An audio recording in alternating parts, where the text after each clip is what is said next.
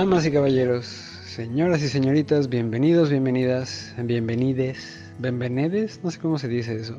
Bienvenidos a esta, la novena sesión, el noveno capítulo de Historias del Arlequín. Mi nombre es Andrew Nicolás, yo soy el Arlequín y esta noche tengo para ustedes una historia y un montón de comentarios. porque es una historia como cuando les conté sobre la conferencia de los pájaros, que es una sola historia pero abarca como muchas cosas. La historia de esta noche también. La historia de esta noche es sobre uno de mis dioses favoritos.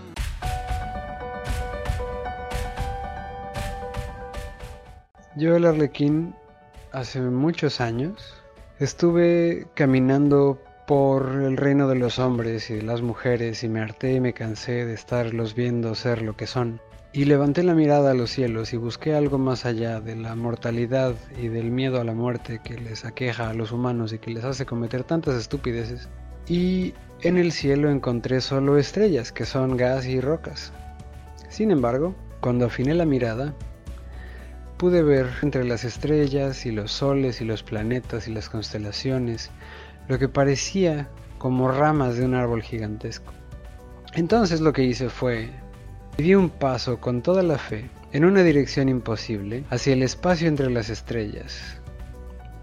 ¿Y cuál sería mi sorpresa cuando, después de caer por lo que pareció haber sido una cantidad infinita de tiempo, fui a caer en lo que efectivamente era la rama de un árbol? Yo estaba felizmente sorprendido de estar parado en un lugar y no flotando a través del espacio perdido por siempre, y eso me dio mucho gusto. Sin embargo, me llamó poderosamente la atención que este árbol estaba hecho de una sustancia que si bien a simple vista se parecía a la corteza de un árbol, también se parecía a la corteza de un mundo. Y entre los reflejos de las luz de los diferentes mundos, estrellas y demás que había cerca, me pude dar cuenta que las pequeñas flores, que los pétalos, que los frutos de este árbol eran mundo tras mundo tras mundo. En una sola rama de este inmenso árbol está abarcada galaxia tras galaxia tras galaxia. Toda la existencia que pudieras imaginar para ti, para tus ancestros y para tus descendientes es si acaso la punta de una hoja de este árbol.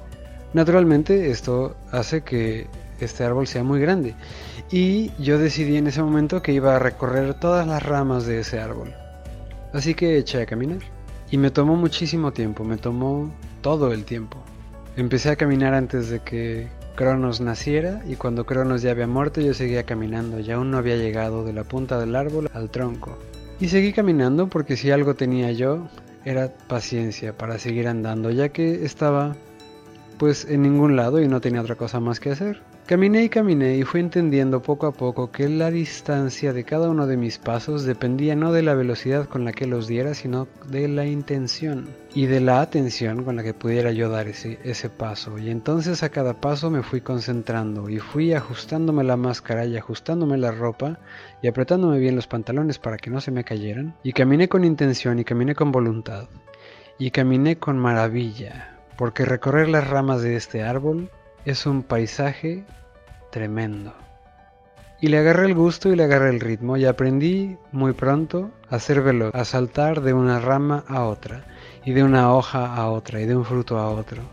Y muy pronto estaba yo, caminando por aquí y por allá, atravesando universos enteros y recorriendo los tiempos en un sentido y en otro, con la mayor de las gracias, con la mayor de las facilidades, y algo que me llamó la atención es que en cada uno de los mundos en los que yo caminaba y por los que yo pasaba, con la gente con la que yo hablaba, todos decían que antes de mí había pasado alguien más, que no era yo el único especial y maravilloso que yo creía que era, pues antes de mí había pasado un caminante, un caminante al que le faltaba un ojo. Y eso me llama poderosamente la atención porque normalmente la gente que solo tiene un ojo tiende a estar sentada en la calle pidiendo dinero y limosnas. Y entonces ese caminante que pasaba por los diferentes mundos, con cada persona con la que yo hablé, me comentaron que este caminante dejaba por ahí algunos acertijos y hablaba de formas raras, hablaba como como en alegorías, como en poemas, como en versos. Se me hizo más extraño aún saber de una criatura que que me recordara tanto a mí. Entonces me ajusté el antifaz y seguí caminando y eché a andar en la búsqueda de ese caminante que, que fue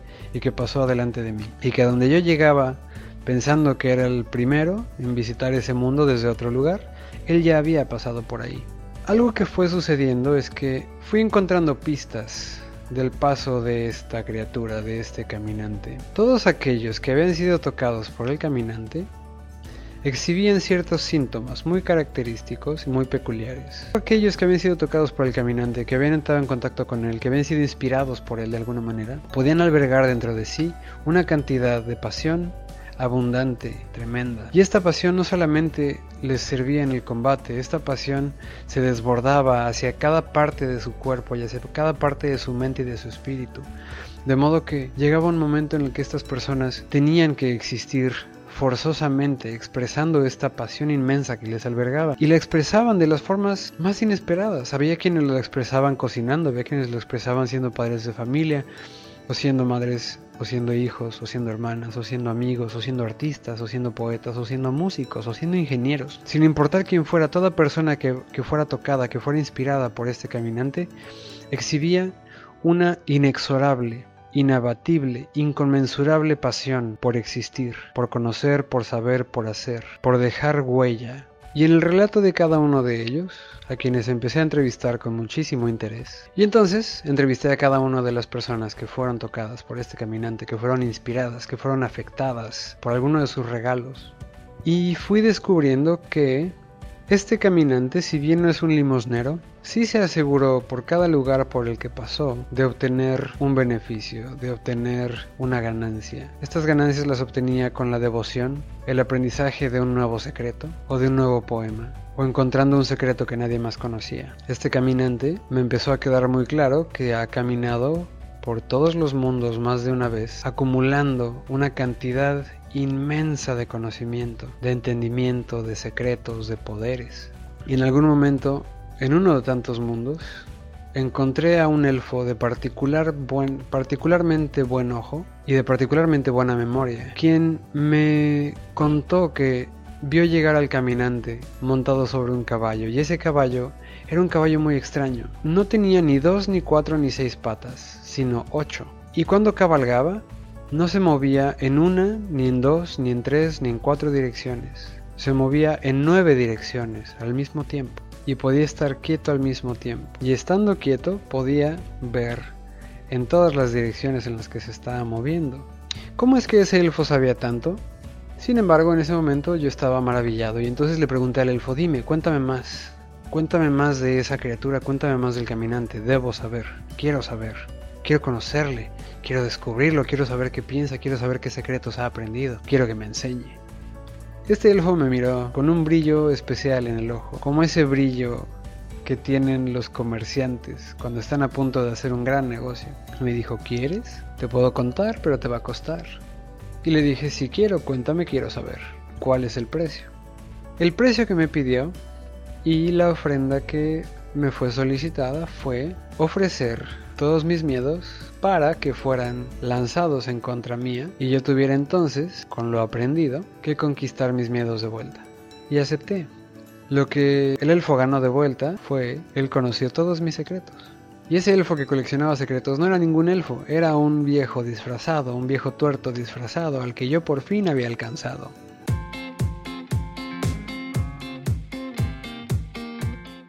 Me tomó mucho tiempo darme cuenta, muchísimo tiempo darme cuenta, que aquel que se había disfrazado de un elfo en esa ocasión no era otro más que el caminante tuerto al que yo había estado buscando, porque el único, el único que sabe todas las direcciones en las que su caballo se puede mover es aquel que lo cabalga. Y ese caballo entonces le pregunté cuál es su nombre, pero cuál es su nombre, y me dijo, su nombre es Sleipnir. Sleipnir me dijo, fue un regalo de uno al que muchas veces dicen que es mi hermano y otras veces dicen que soy yo. Sin embargo, ni él ni yo hemos querido desmentir ninguno de los mitos. Sin embargo, le llaman Loki. Y Loki es conocido como el dios del fuego, y es el dios de la tecnología, y es el dios del caos. Loki también es un gigante. Y le dije, bobo, espera, si él es tu hermano o tú, entonces tú eres un dios también. Claro que soy un dios. y dije, bueno, yo te voy a ver a los ojos y voy a crecer hasta poder verte de frente. Y ese es el tipo de estupidez que dicen los niños cuando no saben de lo que están hablando. Sin embargo, esa historia también se las contaré en otra ocasión. Entonces, y eso me hizo pensar en, ok, ok, ok, ok, sí, tienes un caballo y tienes este hermano y cosas, pero a ver, ¿de dónde vienes? ¿Quién eres? ¿Cuál es tu nombre? Y me dijo, mi nombre es Furia, mi nombre es Pasión, yo soy aquel que camina en pos del saber, de los misterios, de los secretos. Yo soy aquel que dirige las batallas, yo soy aquel que elige a los grandes guerreros, aquellos que son dignos de, sentarse a mi mesa. Yo soy aquel que entre hombres puede ejercer el arte de las mujeres. Yo soy aquel de todos los dioses que tiene el valor de caminar hacia donde residen las nornas, que tiene el valor de sentarse ante ellas, de recibir el conocimiento que ellas se dignen entregar, y soy el único que tiene el poder de ejercer ese conocimiento para mi beneficio. Yo soy Furia, yo soy Votan, yo soy Odín. Odín es conocido como el All Father. Él es un Aesir y también es un Jotun y es uno de los primeros tres nacidos en el universo según nos cuentan los vikingos y sus ancestros. Odín o Votan nace junto con dos hermanos y son los tres son Votan, Vili y Ve. Voluntad, furia y lo sagrado. Son tres y tienen las características de tres que podemos ver alrededor del mundo y alrededor de las historias. Son tres como la como las tres gunas, eh, Rajas, Sattva y Tamas. Son tres como la primera figura geométrica que existe en el cosmos. Entonces, Odín, Wotan Allfather, cabeza de los ejércitos, señor de Valhalla, del Gran Salón, jefe de jefes entre los, entre los dioses nórdicos, primer guerrero y primer triunfador de la guerra entre los Aesir y los Vanir, maestro del combate, maestro de la lanza, maestro de la espada, maestro de los dos lobos y maestro de los dos cuervos, maestro del Seidr, de la antigua magia, que además es una cosa brutal. Y entonces yo le pregunté a Votan, bueno, ya me dijiste de dónde vienes, ya me dijiste un poco de qué es lo que eres. Ahora cuéntame de ti, cuéntame de tu historia. Me dijo, te voy a contar.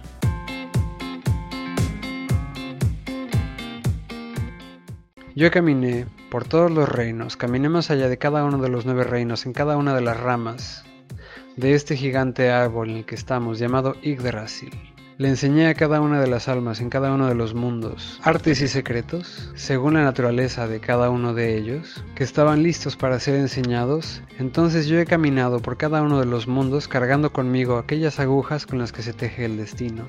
Destino mismo que tejen en la base del árbol tres mujeres. Tres mujeres a veces vistas como tres arañas, llamadas Nornas.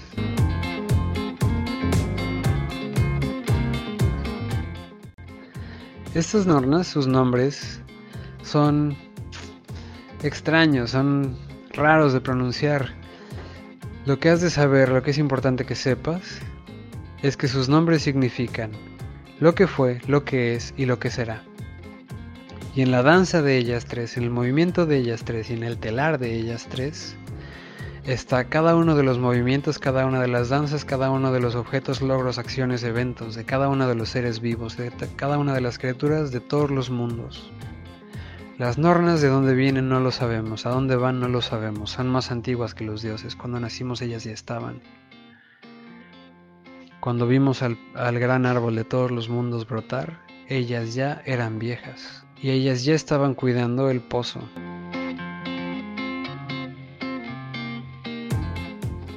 Junto a la cabaña donde ellas hacen sus artes y llevan a cabo sus danzas y sus cantos, hay un pozo, y este pozo, el pozo de Mimir, es el pozo de la sabiduría. Yo caminé y llegué a casa de las Nornas, toqué a su puerta, fui recibido, dejé mis armas a la entrada. Me quité la capa, me quité toda la ropa que pudiera ocultar cualquier cosa entre los pliegos de la tela para que vieran que yo por debajo de mi ropa estaba desnudo. Me senté en la silla que me designaron Esperé con paciencia a que ellas terminaran de hacer lo que ellas tenían que hacer, sus brebajes, sus pociones, sus comidas y sus danzas. Esperé pacientemente, ofrecí mi ayuda. no me fue requerida y entonces seguí esperando con toda la paciencia y con todo el cuidado. Cuando finalmente fui atendido por ellas, cuando finalmente me ofrecieron bebida, comida y sustento, lo recibí con gratitud, bebí lo que debía de beber, comí lo que tenía que comer, me cobijé con lo que me tenía que cobijar, lo suficiente para quitarme el frío. No tomé más de lo que me fue ofrecido, no intenté tomar menos de lo que me ofrecieron. Todo esto lo hice con toda la dignidad, con todo el honor.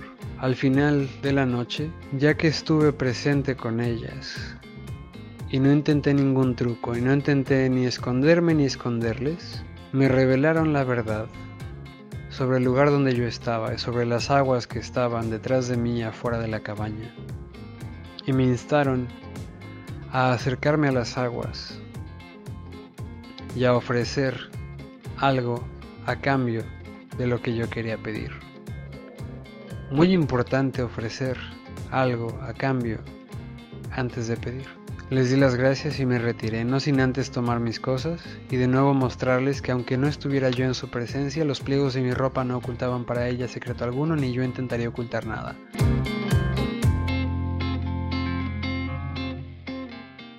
Caminé hacia el pozo, el pozo de Mimir, me asomé a sus aguas y en el fondo de sus aguas pude ver, en el reflejo de sus aguas, pude entender que lo que yo buscaba era mucho más grande de lo que yo jamás podría poner en palabras, o en gestos, o en danzas, o en símbolos, o en significados, y entonces le ofrecí a Mimir aquello que para mí era lo más valioso, uno de mis propios ojos.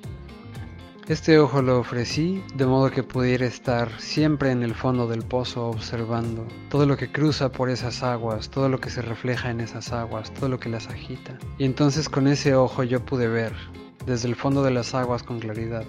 Y poder ver con ese ojo con claridad me permitió que lo que mi otro ojo dentro de mi cráneo aún ve tuviera sentido, tuviera contexto y por ende pude vislumbrar los secretos que se ocultan en los pliegos de los mundos y de los objetos. Hecho esto, tuve la revelación de que era lo que yo debía de hacer para poder sostener el entendimiento que me estaba siendo otorgado.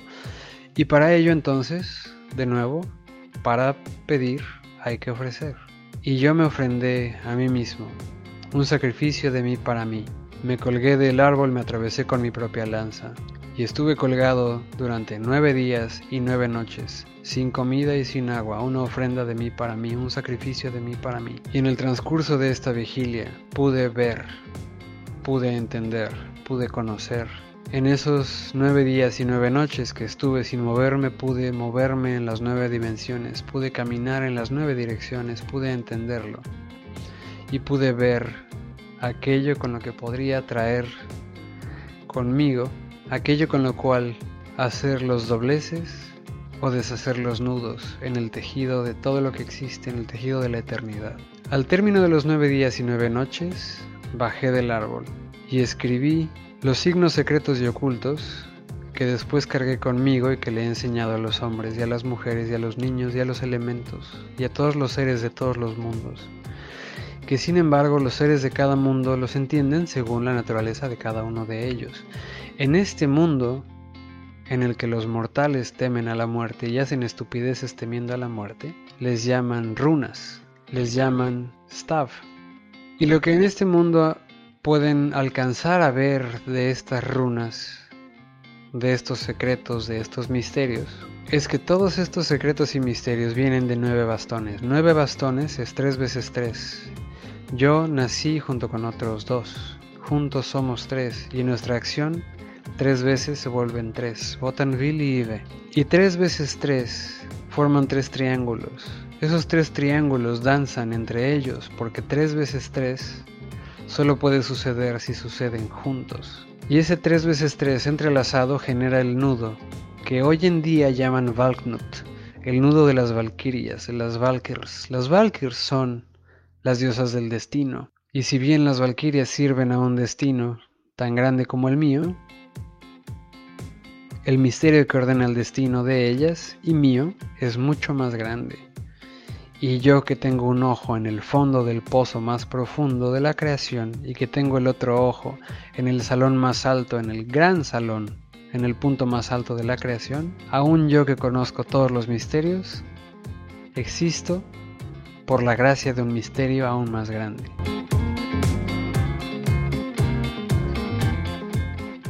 En ese momento yo le pregunté, oye, si tú tienes todo este entendimiento y tienes tanta sabiduría y conocimiento y puedes hacer todas estas cosas y cargas contigo todas las runas, ¿por qué querrías andar por el mundo y por qué querrías estar descubriendo más secretos? ¿Que no puedes ya verlo todo y sentirlo todo y experimentarlo todo? A lo que él me contestó. Tengo conmigo dos cuervos, tengo conmigo dos lobos, que pueden recorrer juntos todas las tierras y todos los mundos. Y ellos existen junto con todos los demás artilugios de los que yo tengo posesión, como mi lanza que nunca falla, Gungnir.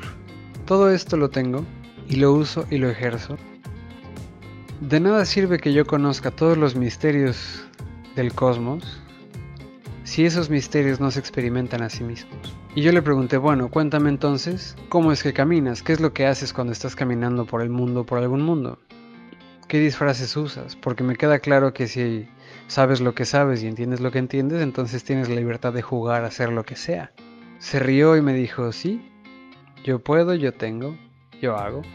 Yo uso muchos rostros, yo camino de muchas formas, tengo muchos nombres, tengo muchas caras, camino por muchos lugares y por ende me conocen de muchas maneras. Yo caminé, por ejemplo, hace muchos siglos por las tierras nevadas, por los bosques congelados, entre los pueblos, cargando conmigo regalos para no solamente los niños, sino para aquellos que necesitaban de mi favor, de mi inspiración, de mi dicha y de mi gracia, para poder sobrevivir el crudo, el crudo invierno. Yo caminé repartiendo regalos en las noches nevadas, y mucho tiempo después le atribuyeron mis dones a un santo llamado Nicolás. Mi caminar hizo que alrededor de mí surgieran leyendas de una persona que camina con una capa y con un bastón. Y como me vieron lidiar con cosas extrañas, entonces empezaron a hablar de que yo hacía milagros y de que yo obraba ciertos misterios. Y yo a algunos de ellos, a algunos pocos, les enseñé cómo es que esos nueve bastones pueden cambiar de forma y cambiar de lugar. Y al cambiar de forma y de lugar, cambiar entonces sus características, propiedades, formas, efectos, propósitos y naturalezas. Y aquellos que fueron lo suficientemente sabios, lo suficientemente valientes, aquellos que pudieron abarcar mi conocimiento, mi pasión y mi furia, aquellos que pudieron convivir y comulgar con el Bodanas, con la pasión de Odín, con el éxtasis de Odín, con mi éxtasis, pudieron entender la forma, la función y los nombres de todas las runas y con ellas se pudieron obrar milagros.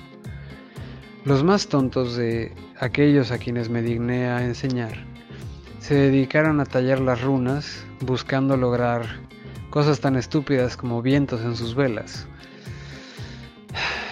Para eso no son todas las magias del mundo, todos los secretos y todos los misterios revelados, no son para los temores a la muerte, no son para que los desperdicien en cosas tan estúpidas y tan mundanas como viento en las velas. Sin embargo, ojos que puedan ver, oídos que puedan oír, son quienes puedan entender cuál es el propósito real de estos nueve bastones y de estos misterios y secretos que yo les revelo. Y entonces yo le pregunté, oye, Odín, o sea que tú eres Santa Claus. Y él se rió y me dijo, pues sí, básicamente sí. Santa Claus, la leyenda de Santa Claus viene de mí. La leyenda de los Berserkers viene de aquellos que pudieron comulgar conmigo, los Hari. La leyenda de magos como Merlín, los Merlins del mundo, que son los magos de capa larga, de sombrero puntiagudo, que caminan con un bastón. Todos ellos son descendientes míos. Entonces, Después de todo esto, me acordé, oye, tienes un gran salón, según dices, y dices que hay algunos que son dignos de sentarse a tu mesa. ¿Yo soy digno de sentarme a tu mesa? se rió, se rió, vaya que se rió. Contéstate tú la pregunta y deja de hacerme preguntas necias. Y podría seguirles contando sobre este caminante, pero ahora tengo que hacer una breve pausa porque no lo sé. Todo esto pude platicar con el gran caminante, el caminante tuerto, Odín. Odín cuyo nombre significa Botn, significa furia, conocido como Botn. El All Father, el responsable de que tengamos hoy en día las runas y de que podamos darnos el lujo de mal usarlas. Pero que también es responsable de que podamos entender a través de los nueve bastones mucho más de lo que antes imaginábamos. Wotan, Odín, me contó también sobre su muerte.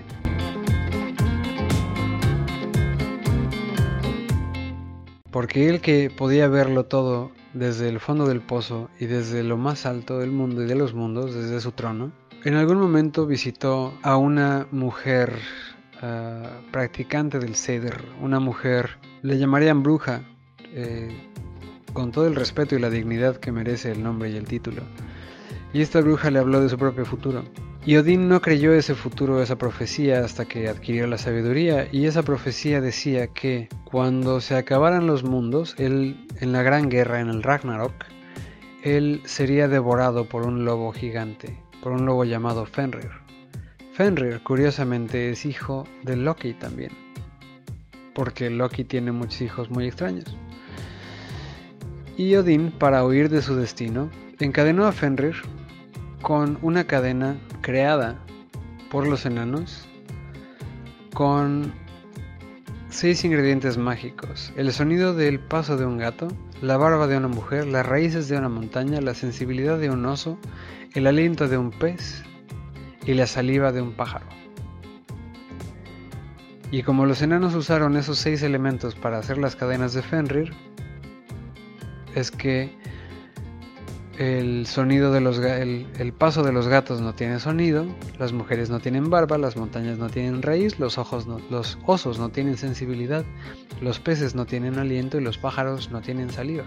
Encadenaron al lobo y lo convencieron de que se dejara encadenar para probar las cadenas y él, buscando una garantía, les dijo, bueno, voy a dejar que me encadenen, pero que uno de ustedes ponga su mano en mi boca, para que entonces yo sepa que no me van a dejar aquí amarrado. Y el único que se atrevió, de quienes estaban reunidos, el único que se atrevió a poner su mano en la boca de Fenrir fue Tyr, el dios de la justicia y del orden.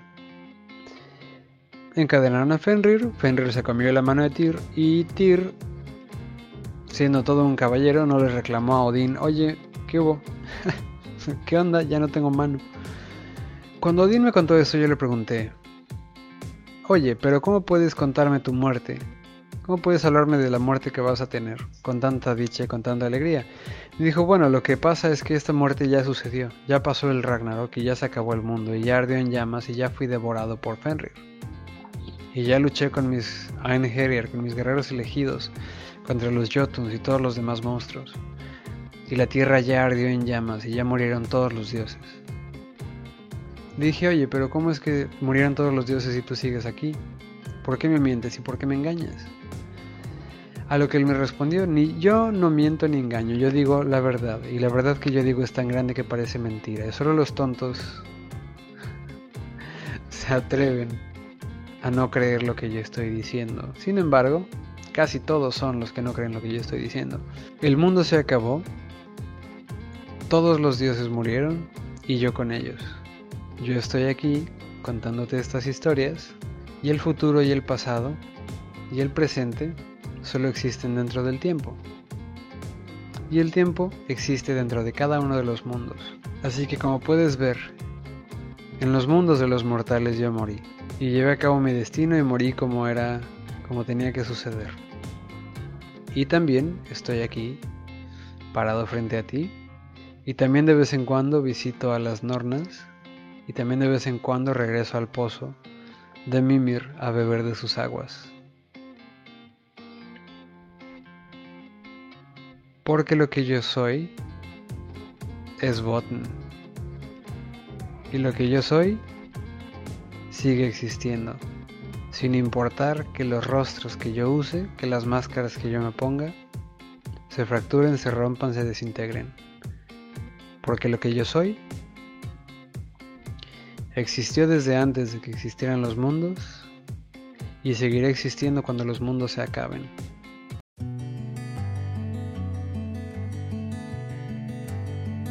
Este ha sido el episodio y la sesión número 9 de Historias del Arlequín. Espero que les haya gustado y espero que te haya gustado, viejo tuerto, en tu honor. Y pues nada, es hora de irnos. Esto ha sido el episodio número 9, la sesión novena de Historias del Arlequín. Ha sido un gusto tenerles por acá esta noche. Acompáñenme la próxima semana, que esto va a estar muy interesante. Mi nombre es Andrew Nicolás, yo soy el Arlequín. Esto ha sido Historias del Arlequín, donde no importa quién seas, encontrarás algo para ti. Buenas noches.